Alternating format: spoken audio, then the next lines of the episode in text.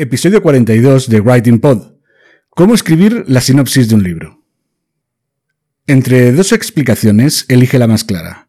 Entre dos formas, la más sencilla. Entre dos expresiones, la más breve. Frase del escritor Eugenio Dors.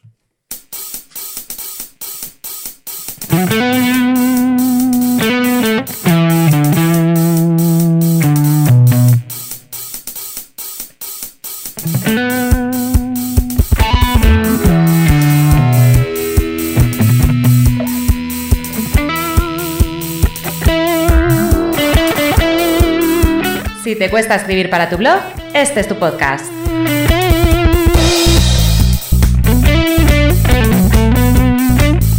Si necesitas textos persuasivos para tu web, este es tu podcast.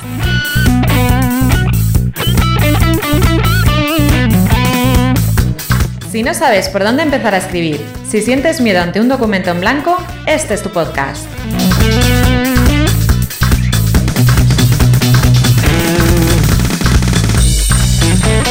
Bienvenido a Writing Pod, el podcast de redacción y copywriting de Ricardo Botín.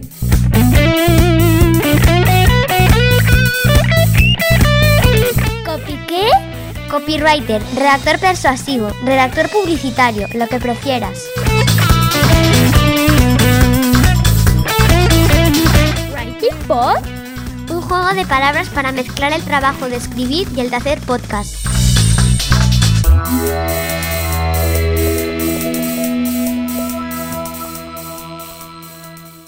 Arrancamos en unos instantes.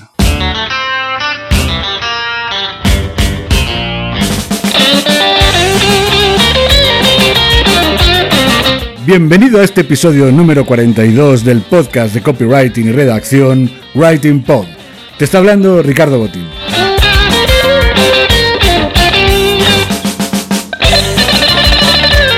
Un copywriter debe escribir de todo. Por eso, hoy te voy a hablar de un texto muy corto, pero que es fundamental para vender libros, cursos, películas y casi te iba a decir que casi hasta cualquier infoproducto. Me refiero a la sinopsis. Para que te hagas una idea, la sinopsis de un libro, según la definición más sencilla que puedes encontrar en el diccionario de la Real Academia, dice que la sinopsis es un sumario o un resumen. Y yo añado, especialmente de una obra de teatro, de una película o de una obra literaria o algo de eso.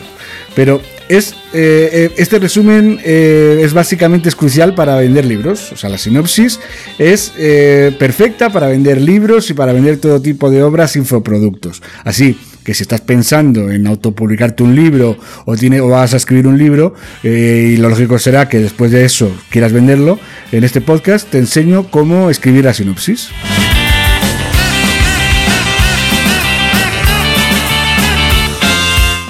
Pero antes de empezar con este tema de la sinopsis, voy a recordarte cuáles son las sintonías que estamos escuchando en este episodio número 42 del podcast de copywriting y redacción Writing Pod.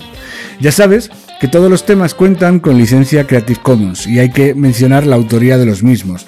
Eh, por eso, al inicio, en la, en la primera, eh, en la que es la, justo la, la secuencia inicial, la sintonía principal, hemos escuchado una obra de Admiral Bob titulada Not So Away Some Tune. Ahora de fondo también estamos escuchando otra canción distinta también de Admiral Bob, cuyo título es Turbo Tornado. Y cuando hagamos la transición a, a lo que es ya la parte en la que te explico cómo se escribe una sinopsis, eh, eh, vas a escuchar un tema de Jeff Speed titulado Oric Taiko Rap.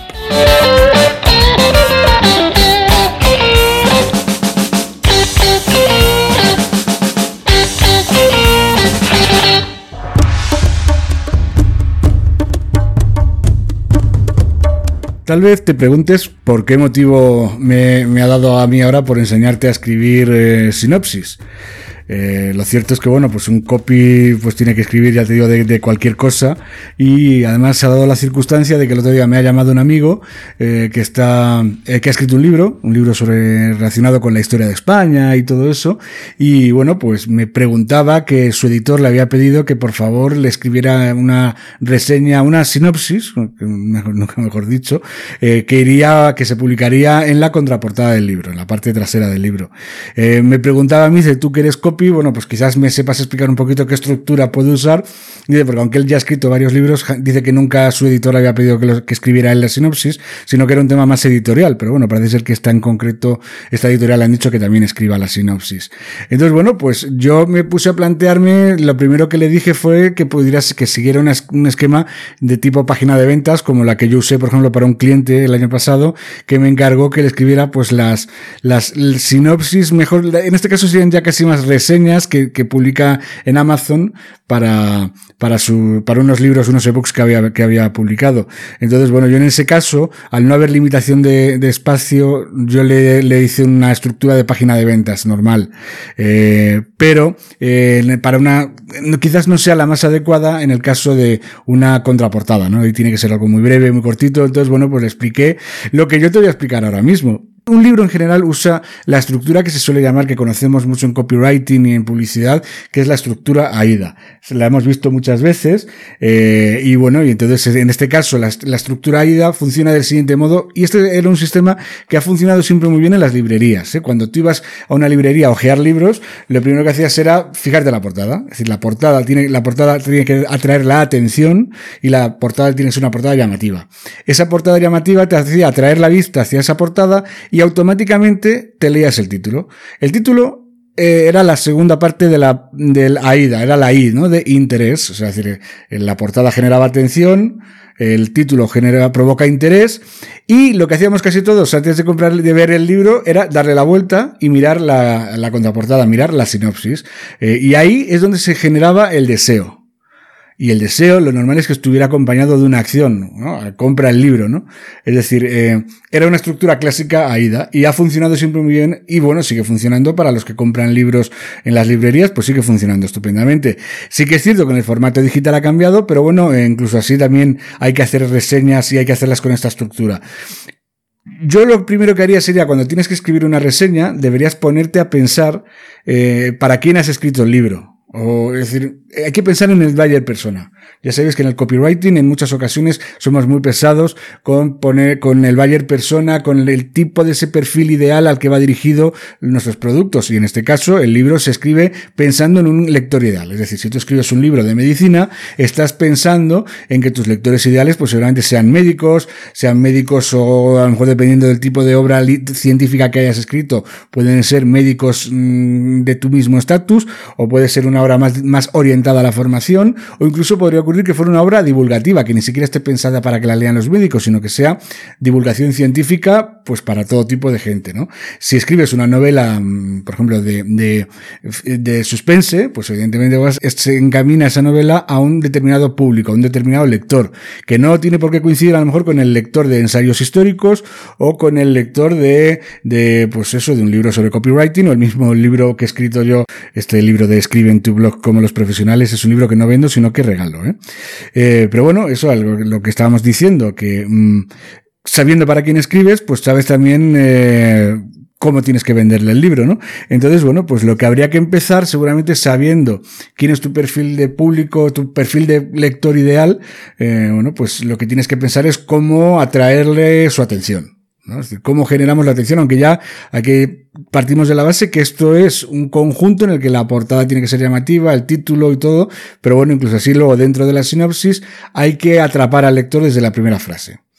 Eh, yo, por ejemplo, en el caso de este libro de este amigo mío, que todavía no he leído porque todavía no está publicado, evidentemente está ahora escribiendo la sinopsis, eh, en la frase que después de un rato charlando dedujimos que podía ser la más interesante, es una frase que decía así, en interrogación decía, ¿sabes que la primera bandera de España que se empezó a usar, la roja igual, la actual, eh, se, se empezó a usar en el País Vasco? Bueno, pues él me explicó que, bueno, por el tema que no voy a desvelarlo aquí porque no quiero fastidiar el libro todavía, cuando esté publicado pondré un enlace para que lo podáis comprar. Eh, bueno, en este caso él me mm, le considera que es un, una frase llamativa que puede generar el interés de, leer, eh, bueno, la explicación que luego le explica ya en el libro. Otra forma, por ejemplo, en una novela eh, puedes empezar con una frase, la sinopsis, empezar con la siguiente frase. Arturo no quería matar a su novia. Con eso va a ser muy difícil que te resistas a, ver que vas a continuar la lectura, o sea, vas a, al menos de la sinopsis. Si luego planteas bien las cosas, eh, es muy fácil enganchar a, tu lector ideal de, con esa primera frase. Yo, por ejemplo, con el cliente que trabajé el año pasado, que era un tema de ponerse en forma y todo eso, eh, le haré un ebook sobre, sobre calistenia. Eh, lo que hicimos fue poner una frase que era, ¿quieres ponerte en forma como lo hacían los guerreros espartanos? Eh, y luego yo, por ejemplo, tengo aquí un libro que lo, lo, he estado ojeando para escribir la sinopsis y que lo leí el año pasado, yo no lo recuerdo exactamente. Es un libro que se titula Made in Spain, es un libro escrito por Alejandro Polanco Massa, eh, y bueno, y este libro tiene una sinopsis, conozco a su socio de la editorial Glifos y conozco además a otro, a otro de sus socios, pues es amiguete mío, y este libro es interesantísimo y para que te des cuenta cómo usa esa pregunta para llamar la atención, en la sinopsis empieza con la siguiente frase. ¿Todavía piensas que aquí no inventa nadie? Es decir, eh, con esta frase estás al menos atrayendo la lectura eh, eh, eh, del resto de la sinopsis. ¿Vale? una vez que has generado esa primera frase, ese primer parrafito de llamada de atención y de atraer la curiosidad del, posible lector, lo que tienes que es que desarrollar la, la, la sinopsis, la tienes que desarrollar basándote en tres o cuatro puntos clave que, de tu libro. Es decir, tienes que enganchar al lector y provocar el deseo de que lean tu libro. Y para ello, pues tienes que decidir cuáles son esos tres o cuatro puntos más fuertes sobre los que trata tu libro y, desarrollarlos. En el caso, por ejemplo, de mi amigo, eh, del libro de mi amigo, bueno, pues hablamos un poco de, mm, que los temas más interesantes sobre los que él trata es, pues uno de ellos es cuándo nace el concepto de la nación española.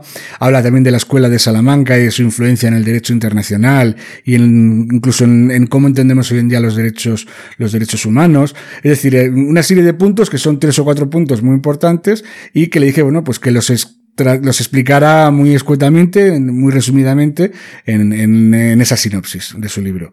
Para terminar, la sinopsis debe incluir siempre un CTA. Si, si queremos que la gente Ahora el libro, quieran y queremos que lo compren, se lo tenemos que pedir. Por ejemplo, una frase muy sencillita de entender, abre este libro, compra este, este libro, no esperes más y descubre el, desenlace de esta trama. Eh, de hecho, mira, por ejemplo, el, mm, así es más o menos como, como lo dice eh, Alejandro Polanco en su libro Made in Spain. Eh, dice inmediatamente su call to action es asómate a estas páginas y descubre a los olvidados genios de la invención de España. Podrás conocer, entre otras, las historias de pioneros y tecnologías, como, bueno, ya describe las, eh, los, eh, numerosos inventos españoles que han pasado a la historia sin saber que son españoles. Em, en el caso, por ejemplo, de una obra de ficción, quizás también puedes usar otro esquema mm, algo diferente. Si, vas si lo que quieres es vender una novela, la sinopsis de una novela, yo, por ejemplo, usaría un esquema mm, en el que haría una muy breve presentación de la trama o de los personajes, mm, de no más de un párrafo, no más de cuatro líneas. Eh, luego pasaría a explicar cuál es el conflicto al que tiene que enfrentarse ese protagonista. Y luego, por último, haría, escribiría alguna frase, algún parrafito eh, que provoque en el lector esa necesidad que no se pueda quitar de la cabeza eh, la historia que ha visto reflejada en esa sinopsis, es decir, la historia de la novela. Es decir, por ejemplo, si es una obra de ficción, yo generalmente recomiendo usar el suspense. El otro día compré un libro que me gustó mucho, básicamente por la sinopsis. El libro se titula Sombras en el faro, está escrito por Carlos Dosel. No lo he leído todavía, pero desde luego la, reseña me parece espectacular, porque empieza diciendo así que, explicando que aparece un cadáver junto a un faro en la costa de la muerte gallega. A mí ya con eso me atrapó. Y luego, básicamente lo que hace es que en muy en dos o tres líneas lo que dice son los, elementos básicos que a mí me gustan mucho y que son los que en general consiguen que me compre un libro. Eh, dice algo así como investigación policial en la posguerra, misterio, suspense, meigas, brujería, supersticiones, un thriller oscuro y frío y húmedo. Eh, es un planteamiento que en ocho o nueve líneas te deja con ganas de saber de qué va la historia, te deja a mí me enganchó completamente y bueno, le di a comprar y, además de hecho ahora más es que estoy, tengo, he comprado varios libros a la vez y no sé cuándo lo podré leer, pero ahora mismo cuando me he puesto a buscar la, la sinopsis para poder hablar de, en, este episodio de, sobre cómo escribir sinopsis, la verdad es que me han entrado ganas de dejar el libro que estoy leyendo ahora y de ponerme a, leerlo porque la, es que me parece interesantísimo. Em, hay que tener claro que otro de los temas que se usan mucho en, en la sinopsis suelen ser las menciones biográficas. Yo en general no me gustan. No me gustan por dos motivos. El primero de ellos es porque generalmente suele ir ya en una parte diferenciada de la propia contraportada. No suele ir, no debería, habría que mm, separar lo que es la parte biográfica de la parte de reseña sinopsis y luego, también incluso en muchos casos, lo que va es la, la biografía del, del, autor, pues suele ir eh, a lo mejor en una solapa, es distinto. Solo emplearía el, una reseña dentro de la sinopsis, una reseña, una mención biográfica en caso de que sea necesario eh, usar un argumento de autoridad. Por ejemplo, mi amigo es profesor de estudios clásicos y los temas que trata en el libro que está escribiendo pues están muy relacionados con su carrera. Eh, claro, no así, eh, por ejemplo, eh, si escribes una novela, pues si escribes una novela, a lo mejor no es necesario que tengas, no necesitas dar un argumento de autoridad porque cualquiera puede ser un buen novelista, ¿no? Entonces, eh, eh, bueno, a lo mejor es decir, un premio Nobel, ¿no? Cuando un premio, cuando le dan el premio Nobel de literatura a un escritor que no lo conoce nadie en España, pues al final la, editorial para vender más libros de ese premio Nobel desconocido, lo que dicen es que es premio Nobel, ¿no? De literatura. El último premio Nobel de literatura, Pepito de los Palotes.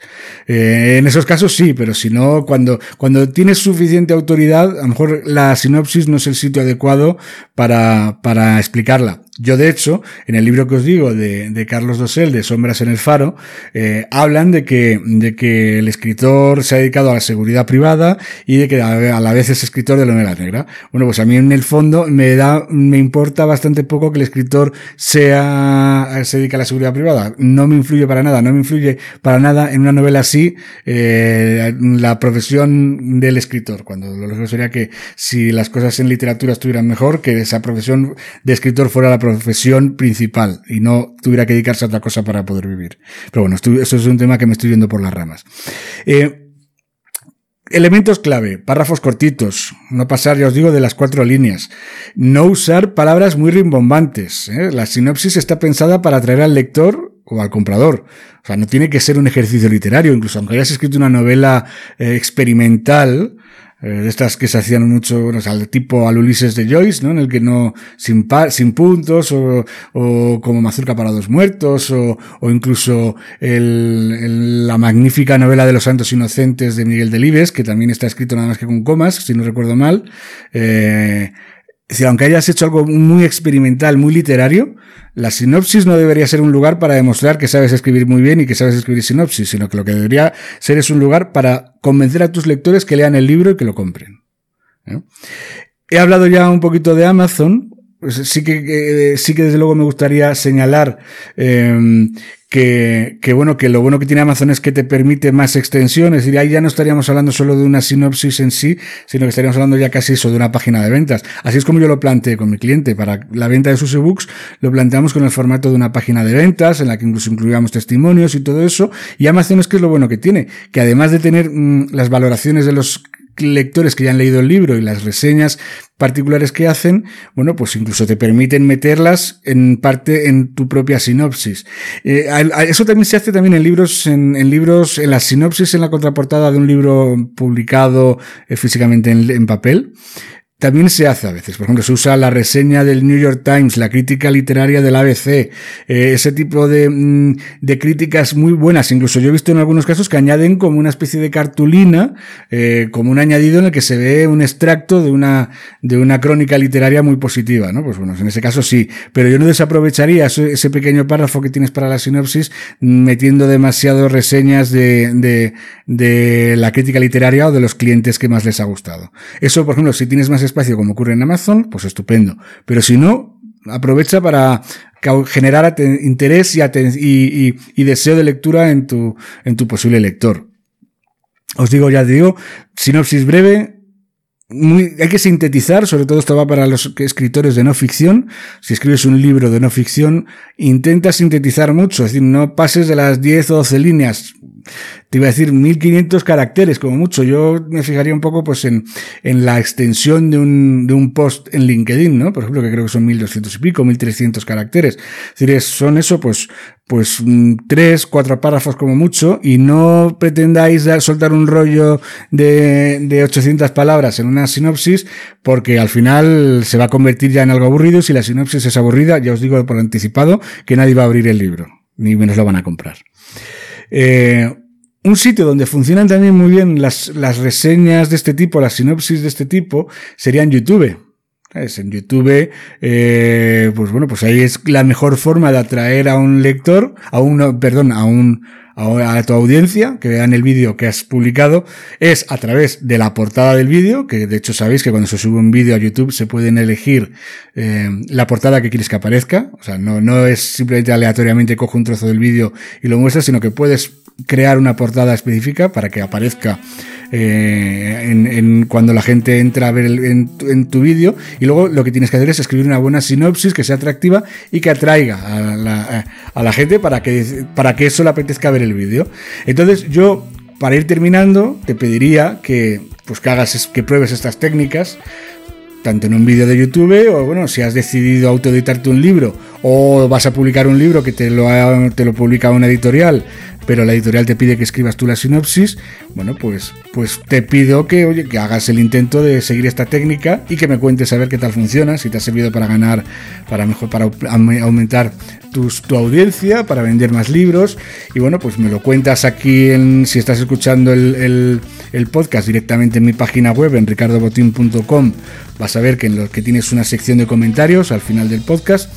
Si estás usando, pues eh, hay eh, Evox, Apple Podcast, eh, Stitcher, Spotify, bueno, pues que uses el, apartado correspondiente para hacer, para hacer la, el, comentario y me expliques un poquito cómo lo ves, si te ha resultado fácil hacer la sinopsis o te ha resultado difícil. Y bueno, ya sabes que puedes comentarme cualquier cosa. Estoy, me gusta mucho conocer el, feedback de los oyentes y tenemos ahora un montón de medios para hacerlo. También lo puedes hacer a través de las redes sociales. Ya sabes que me puedes encontrar en mi perfil de Facebook, de Twitter, eh, LinkedIn e Instagram. Todos ellos son Ricardo Botín.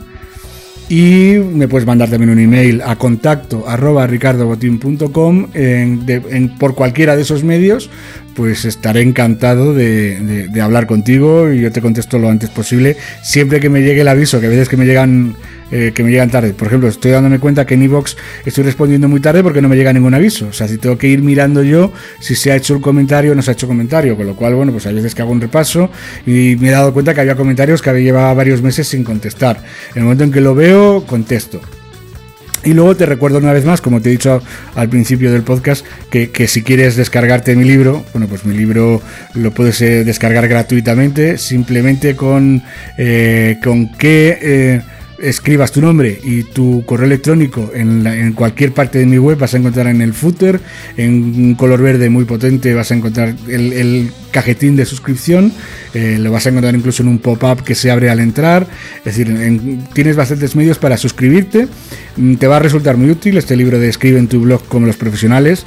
Y bueno, y simplemente lo que hago es que con esa dirección de correo electrónico la estoy utilizando para mandar una newsletter quincenal en la que, bueno, pues escribo una pequeña reflexión eh, relacionada con, mi profesión y con la actualidad que está sucediendo. Y luego además lo que hago es que incluyo una serie de enlaces a artículos, a otros podcasts que me han resultado interesantes, a algún vídeo de YouTube que me ha gustado y bueno, pues hago esas recomendaciones en esa newsletter que creo que aporta bastante valor en un tiempo, y os lo digo que soy el primero que estoy suscrito a muchas, y a mí más que newsletters, casi todo lo que me llega son, son emails de ventas son gente que me quiere vender cosas. Yo no te voy a vender nada, simplemente te propongo que leas mi newsletter y que, y que bueno, si quieres eh, seguir en la actualidad de lo que hago, pues aquí de este modo lo vas a encontrar muy bien.